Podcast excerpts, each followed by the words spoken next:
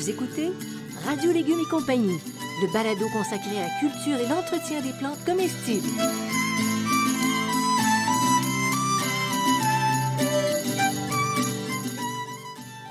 Laitue, Basilic, plantation, poivron, bleuet, pollinisation, haricots, arrosage, fraises, insectes ravageurs et maladies, concombres. fertilisation. Radio Légumes et compagnie, le balado qui vous dit tout pour cultiver et entretenir simplement les plantes comestibles de façon naturelle.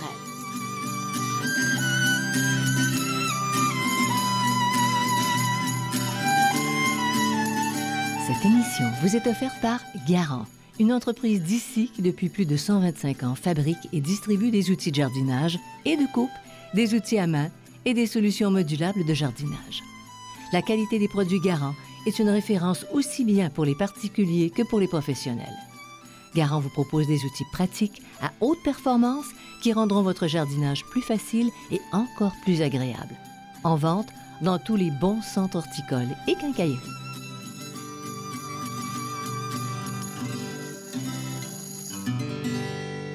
Bonjour tout le monde, bienvenue à Radio Légumes et compagnie. Bonjour Monsieur Bertrand. Bonjour Janine. Est-ce qu'on invite Bacchus aujourd'hui?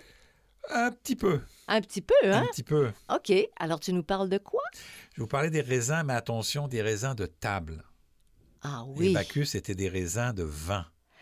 Ah! C'est pour ça que j'étais un peu entre les deux, là. mais je vais vous parler des raisins de table, parce que les, les raisins, la, la vigne à raisin, là, c'est la vigne à raisin pour la pour le vin, là, c'est autre chose. C'est autre chose. euh, je vous fais une petite différence, je vais expliquer ce qu'est la différence, mais on vous parle principalement des raisins de table, ceux qu'on mange à la table.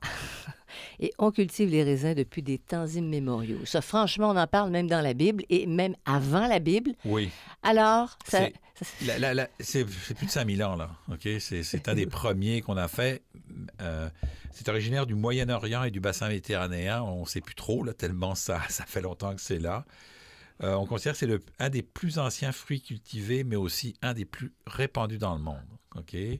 Donc, on a euh, des raisins de table, euh, fruits frais ou secs, hein, Mm. donc des raisins, que, raisins frais, et puis les raisins de cuve ou raisins à vin. C'est deux types de raisins différents. moi, je pensais que c'était de ça tu- dont tu nous parlais. Non, je, parce que je ne Mm. suis pas ni œnologue ni euh, vigneron.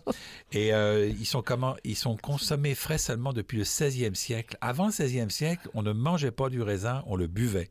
On buvait, c'est-à-dire qu'il le pressait le pour en extraire le jus point? Oui, Ah oui! oui, c'était pas du tout. euh, c'est juste au 16e siècle qu'on a commencé à faire du raisin de table.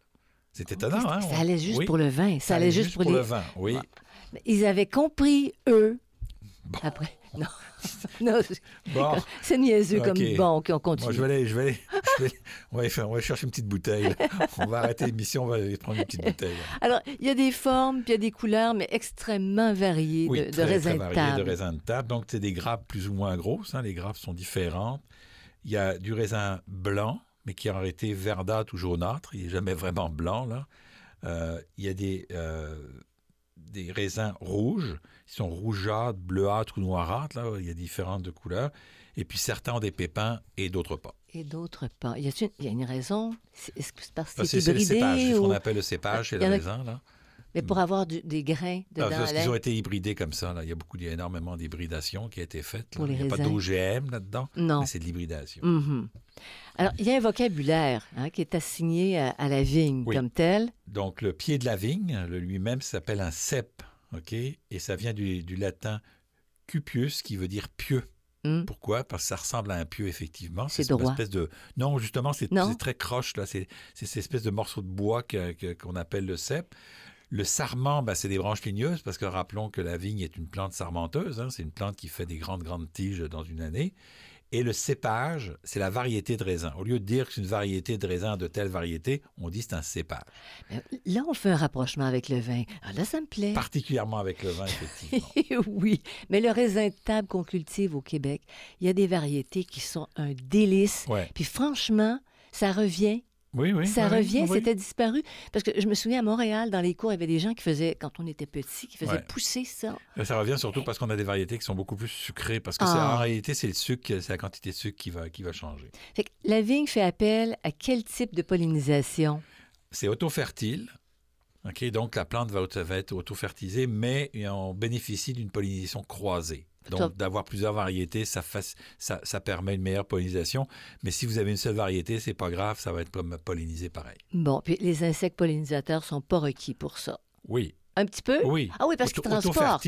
Autofertile, ça veut dire qu'une même plante, le pollen d'une plante peut fertiliser le pistil d'une même plante. Là. C'est ça. Mais il y a quelqu'un qui le transporte, là. il y a un pollinisateur qui le transporte. OK, tu as là. besoin des pollinisateurs. oui. Ça se fait. Le vent peut faire un petit Un bout, petit peu, mais. mais souvent, c'est les pollinisateurs qui vont le faire. oui. D'accord. Alors, combien de temps ça prend avant d'avoir la première récolte? Abondante. On a fait des tests. Hein? C'est abondante, c'est 3 à 4 ans. C'est assez long, la vigne, quand long. on est une fois planté, mais c'est une longévité de 15 à 20 ans, la vigne. OK? Fait quand on vous dit, oh, c'est des, pieds, c'est des pieds de vigne qui sont là depuis l'Antiquité, là, c'est pas tout à fait vrai parce qu'ils seraient plus très productifs. C'est des pieds de vigne qui sont toujours re- re- remultipliés, là. Euh, On en a qui vont jusqu'à 50 ans, là, mais on en a quand même pas qui vont jusqu'à 400 ans. Est-ce qu'ils font, des boutures- est-ce qu'ils font des boutures quand- Alors, sur les serments? Pour- Comment ils font Non. pour euh, régénérer? Et régénérer, ce sont des greffes. Ils font ça par greffe. Oui, ils font ça par greffe pour la bonne, la bonne raison qu'il y a eu des petits problèmes là et, euh, et on était obligé d'utiliser la greffe. OK. Mais on, on faisait, on l'a fait par bouture à une certaine époque. Mais je voudrais dire une petite affaire.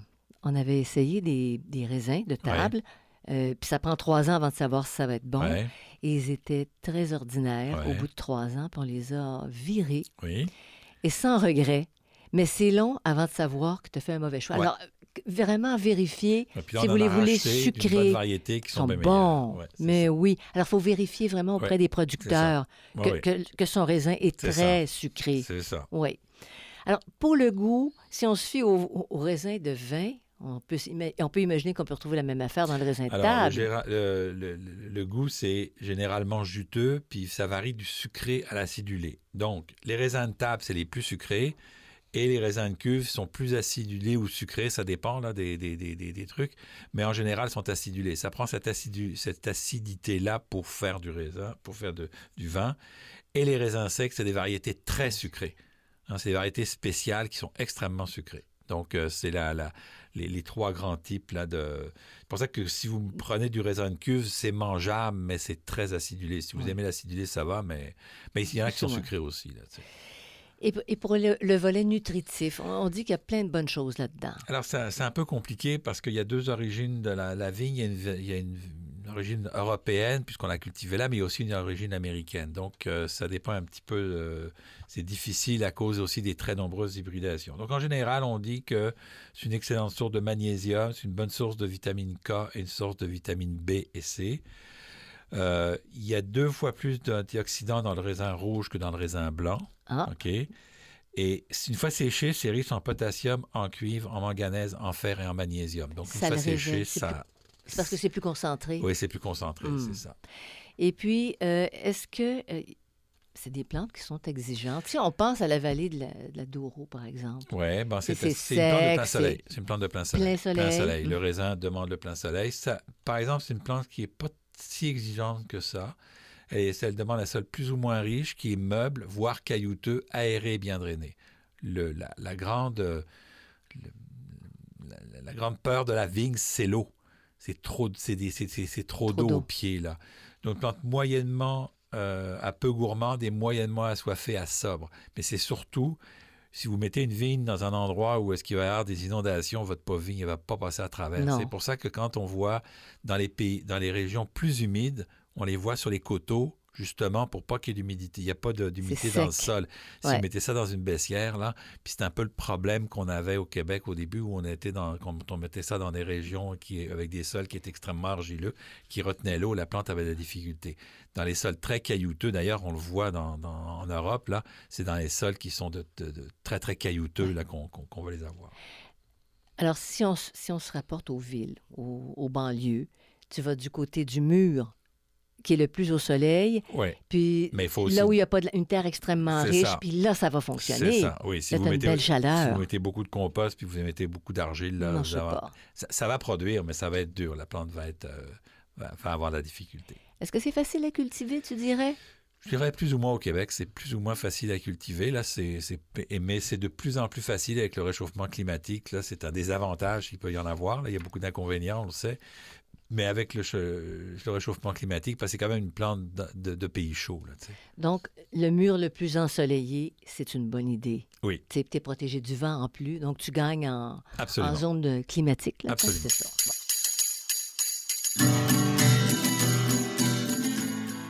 Vous écoutez Radio Légumes et compagnie, le balado consacré à la culture et l'entretien des plantes comestibles.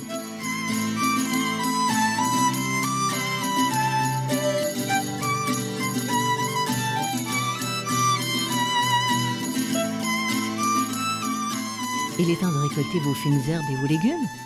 Afin de rendre cette opération agréable et efficace, Garant Botanica propose sa gamme de sécateurs. Leur poignée antidérapante et ergonomique vous procure une expérience de tout confort. Fait de matériaux haut de gamme, ces sécateurs aux lames bien tranchantes permettent de réduire la fatigue et les tensions dans les mains.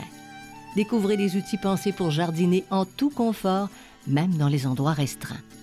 Les outils Garant Botanica accompagnent les jardiniers dans leurs projets. En vente dans tous les bons centres horticoles et quincailleries.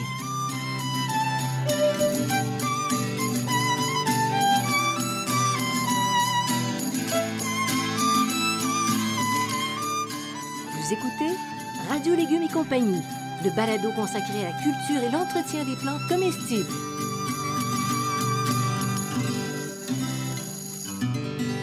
Bertrand, comment on choisit les variétés de vignes, puis évidemment de raisins?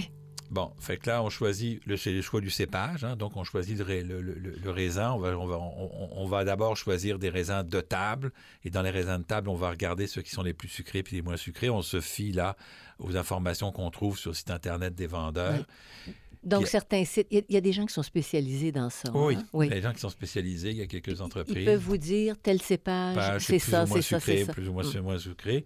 Euh, les conditions de sol aussi, ça craint les sols détrempés, donc il va falloir s'ajuster aux conditions de sol. Si vous avez un endroit qui est très, très humide, il va falloir le mettre ailleurs. Là. Si vous avez un endroit qui est plus sec, il va falloir le, mettre à cet endroit-là. Et comment on plante la vigne?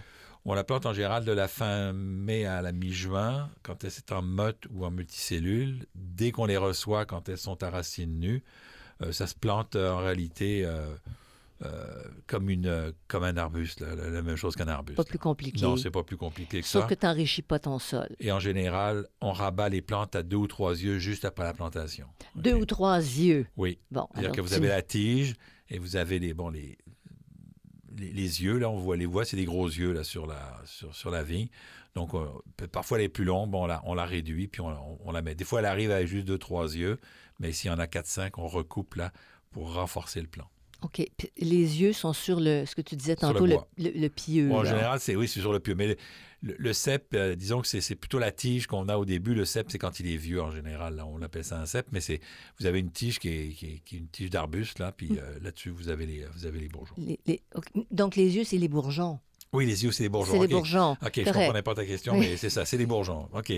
On appelle ça des yeux, nous autres, là. Mm-hmm. C'est des bourgeons. Écoute, il n'y a pas des, des yeux, effectivement, euh, une petite déformation professionnelle. Les bourgeons. les bourgeons, correct. Non, non, je ne veux pas avoir raison. Non, non, non mais, tu as, raison de me reprendre parce que nous, nous on appelle ça... les yeux, puis c'est les bourgeons, en réalité. Ça, parce que moi, je trouverais ça beau, une vigne cligne, euh, tu sais. Euh, tu, coupes, tu coupes à trois qui yeux. cligne de l'œil. C'est un, réflexe. Tu coupes, tu coupes à trois yeux. On appelle ça des yeux. Je ne sais pas pourquoi on appelle ça des yeux, là, mais bon. C'est Parce que les plantes parlent aux horticulteurs. Oui, c'est ça. Nous autres, on, nous autres, on a un très bon, un très bon rapport personnel. et, comment entretenir la première année de ta plantation? Bon, on arrose comme il faut pour la, la reprise, mais sans excès. On désherbe pour éviter la compétition. Et puis, euh, on fait une protection hivernale le premier hiver si nécessaire dépendant des régions où est-ce qu'on est, là. Euh, puis on, parce qu'il y a aussi des, des, Les vignes aussi sont par région aussi. Il y en a qui sont plus résistantes, des variétés qui sont un peu plus résistantes au froid, au froid que d'autres, là. Donc, on fait une petite protection hivernale la première année, mais par la suite, on n'a plus besoin. OK. Bon, tu peux utiliser du jute. Oui, de la toile tu, tu enveloppes euh, carrément ta tige. OK. Pour, pour, pour, pour, euh, protéger des gels et, du, gros vent. Du gros vent, c'est ça. OK. Est-ce qu'on peut cultiver la vigne en association avec d'autres légumes? Parce que c'est une bonne idée? Oui, c'est une bonne idée. Donc, on a des, associations fructueuses. C'est le basilic vert, la ciboulette, l'hysope, l'origan, la sauge, parce que ça chasse les insectes ravageurs.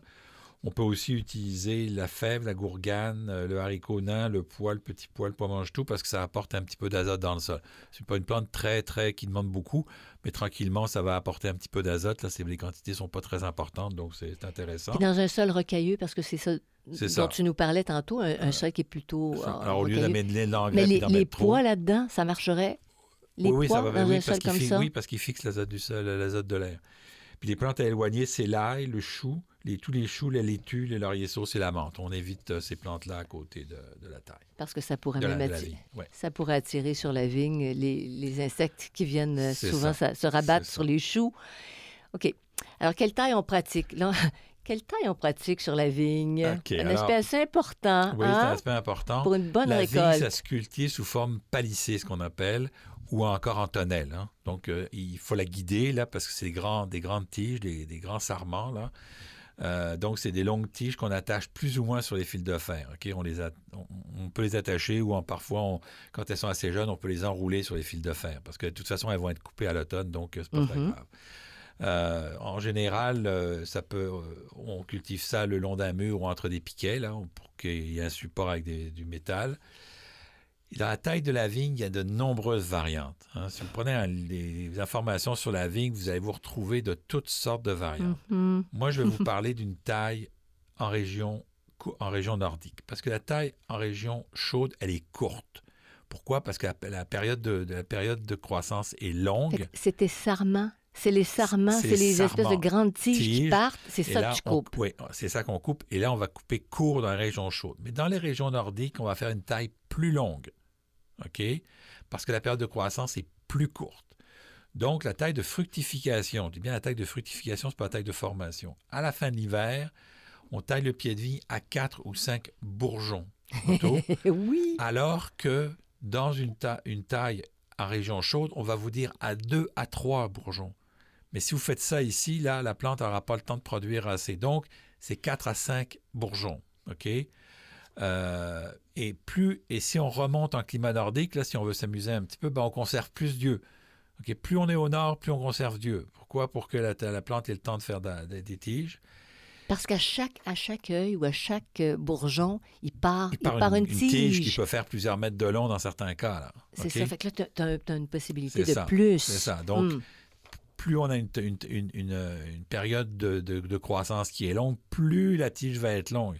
Donc, dans un climat chaud, on va faire une taille plus courte pour limiter le nombre de tiges, mais on va avoir une grande longueur. Dans un climat froid, ben, il faut un peu plus d'yeux parce que la longueur des tiges va être moins longue. OK? La longueur des tiges va être moins longue, les tiges vont être moins longues, ça va dire ça comme ça. Dès que les feuilles sont complètement développées puis que la, vigne a fleuri, là, on va réintervenir une deuxième fois sur la- la vigne. On supprime les tiges trop longues, celles qui vont vraiment très très longues, afin de limiter la croissance. Et ça, c'est particulièrement en, en- en région nordique. Ils font aussi en région plus chaude. On les voit faire, mais en région nordique, c'est important parce que ça, ça c'est la, la plante va continuer à croître, mais elle va pas, elle va pas avoir assez d'énergie pour faire des raisins. C'est ça. Tu as, beaucoup de, de sarments, mais tu pas beaucoup de, C'est ça. On de, de- dégage. de grappes. OK, on dégage les grappes en devenir en les palissant. Euh, les tiges ou en les enroulant sur les fils de fer. On voit ça des fois dans les reportages. On voit les gens qui, qui, qui- ils dégagent les, les fruits, puis ils vont, les grandes tiges ils- qui retombent, ils vont les faire, ils vont, ils vont les attacher sur les fils de fer ou les couper. Il faut que la, il faut que la, la, la grappe soit exposée au soleil pour Faut bien Il mûrir. faut qu'elle ait la grappe exposée au soleil. Lâchez-moi la grappe. Et Donc, elle doit rece- recevoir le maximum de lumière. Moi, je te laisse euh, euh, responsable de tes paroles. Donc, euh, le- il, faut, il, faut, il faut que la grappe ait le maximum de lumière. C'est ça. Elle, a besoin de lumière pour, pour, pour, pour pousser. Et euh, on va procéder, dans certaines années, à un éclaircissage des grappes en supprimant certaines d'entre elles si elles sont trop. C'est très rare en région nordique, on Ouais. vous conseille. Mais avec les changements climatiques, j'en parle. Si vous voyez, vous avez beaucoup de grappes, ben, vous- on en supprime quelques-unes, les plus petites, là, pour favoriser les plus grosses, pour que favoriser des plus gros grains. là. Donc, euh, Les, premières années, ça fait mal au cœur de faire ça, Ben, par ça. exemple. Quand Ben, tu les attends, Donc, là. faites, faites bien attention sur la taille de fructification de la vigne Euh, il ne faut pas utiliser ce qui se fait en Europe parce qu'ils n'ont pas les mêmes températures. On a développé des, stratégies différentes pour ici. Donc, c'est une taille un petit peu plus longue et un petit peu plus contrôlée pour justement compenser les le, manque de chaleur. Parfait. Et l'entretien maintenant? Ben, un peu d'engrais. Hein. donc, euh, on ne met pas beaucoup d'engrais. Et puis, les arrosages sont rares. Euh, on utilise vraiment l'arrosage seulement euh, en cas de sécheresse les, au cours des deux ou trois premières années qui suivent l'installation, mais pas plus. Après ça, ça grandit comme, comme, par elle-même, comme une grande. Ben, comme une grande. C'est une plante qui est assez facile à qui, qui, qui pousse par elle-même. Oui.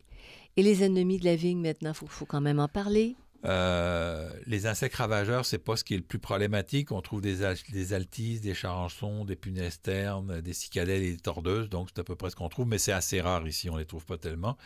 Les maladies, c'est plus problématique. On a le mildiou, le blanc, l'anthracnose et la pourriture grise, donc on va utiliser des fongicides euh, et des biofongicides pour ça. Le gros problème, c'est les oiseaux. Eh oui. Parce qu'au moment où les fruits sont mûrs, quand ils sont mûrs, les oiseaux raffolent des raisins, qu'ils soient de table ou de cuve, hein, ils s'en foutent, les De table ou de cuve, oui, oui, oui. Pas de problème. Oui. Donc, il faut vraiment étonnant. mettre un filet, OK? C'est étonnant comme ils se rabattent vite. Tu les as vus, tu dis Oh, je vais aller mettre mon filet. Le lendemain matin, euh, il y a eu un ménage. Oui, c'est ça. Euh, alors, il faut agir rapidement. Vous écoutez Radio Légumes et compagnie, le balado consacré à la culture et l'entretien des plantes comestibles.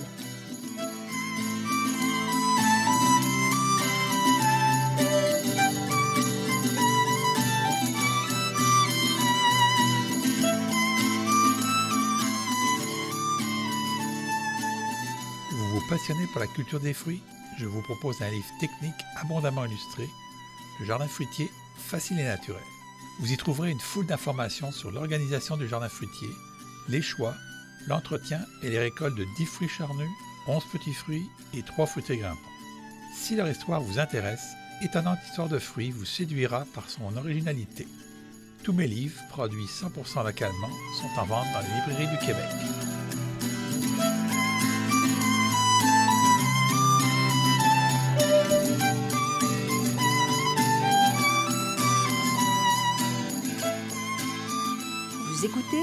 Radio Légumes et compagnie, le balado consacré à la culture et l'entretien des plantes comestibles.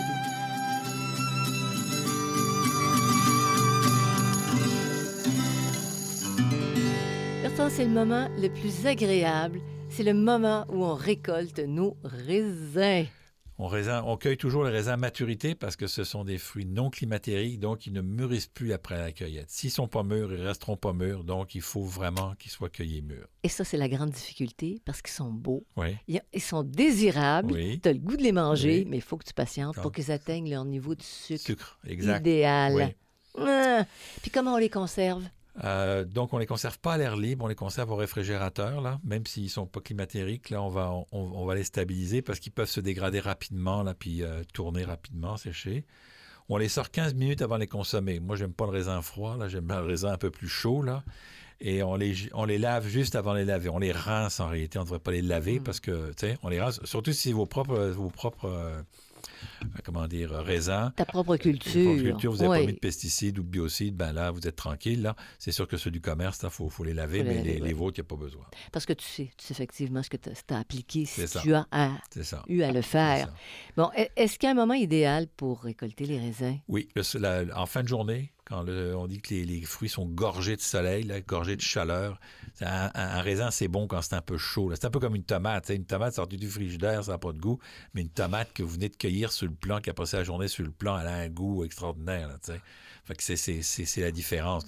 les fruits, ça se mange à, ça, se mange à température de la pièce. Là, donc pour, pour révéler tout leur, tout leur goût, mais oui, leur subtilité. Puis on les savoure maintenant. Qu'est-ce que tu en penses? Maintenant ben, qu'on les a récoltés. Ça se déguste nature. Hein? On grappille. C'est le meilleur. Hein, on grappille, on grappille ah, le c'est bon.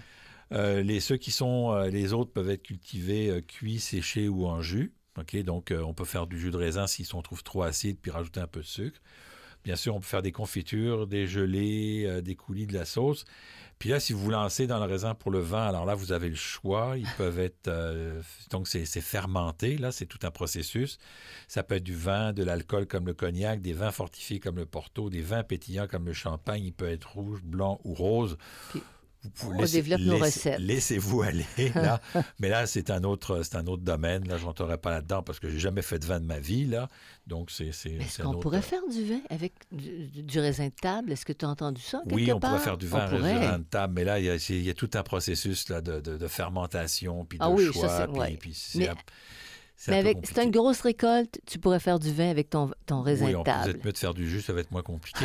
Parce qu'il faut savoir, ce qu'on, oublie souvent dans, la- dans, dans- dans la culture de la, de- du, dans la vigne, dans la culture, dans, dans le vin, c'est qu'il y a deux grandes spécialités. ok? Il y a le vigneron qui produit le raisin et l'œnologue qui fait le vin. Mhm. OK? Et c'est deux techniques très séparées. J'ai un petit souvenir comme ça. J'étais, euh, je travaillais dans une librairie, en librairie horticole, agricole en France. Et on était au Centre national d'agriculture en France et je vendais des livres. Et il y a un monsieur qui m'arrive avec, euh, en me demandant, puis je connaissais pas trop la différence, qui me demande un traité d'œnologie. Et je lui sors un traité de vigne. Et je me suis fait engueuler en me disant, mais monsieur, je vous ai demandé un traité d'œnologie, pas un traité sur la vigne. Ben, je dis, c'est pareil. Non, c'est pas pareil. Pas vous savez rien. J'avais 18, 19 ans à l'époque, Ah, ah. donc j'avais quand même euh, la possibilité de me tromper. Là. Mais j'ai appris à mes dépens que la vigne, le vigneron et l'œnologue sont deux spécialités Tout à fait différentes. différent, Il y en oui. a un, c'est un agriculteur, si on veut. l'autre, fait les assemblages. l'autre, c'est un chimiste en réalité, c'est de la chimie, l'énologie. Là. Et donc, c'est l'assemblage, la- la- la- comment composer le vin, comment travailler le vin, comment le faire dans la cuve. C'est pas la même Alors, chose. on a des vignerons onologues, là, des petits vignerons font les deux, là, ils Mhm. font souvent de très bons vins aussi, mais les très grands crus, les très grands chais ont leur, leur, leur œnologue et leur vigneron. Fait qu'on va laisser ça de côté. Pour on ça va que- se contenter de prendre le, au- raisin de j'ai fait table. aucune étude en Non, non. et pas beaucoup d'études en vigneron, donc je, je parle de raisin de table que je connais plus. et, que, et que tout le monde peut consommer. Voilà. Voilà. Alors, ça complète ce balado. Euh, vous allez à la page radiolégumes.com, vous cliquez sur Subscribe, vous restez informé de nos parutions. Puis, vous pouvez les écouter n'importe quand vous êtes choqué. 24 heures sur Vous 24. écoutez le balado, ça fait du bien. Ou le contraire, ça dépend. Ça. Mais si vous voilà. êtes choqué après nous, effectivement, ça fait pas du bien, donc vous arrêtez, vous en prenez un autre. Voilà. Alors, merci beaucoup à Garant, à Xavier Gervais-Dumont pour la musique, à Charles Gervais-Dumont pour l'assistance technique. Merci Bertrand pour ces informations. Et puis à tout le monde, on vous salue. Puis longue vie. À la prochaine.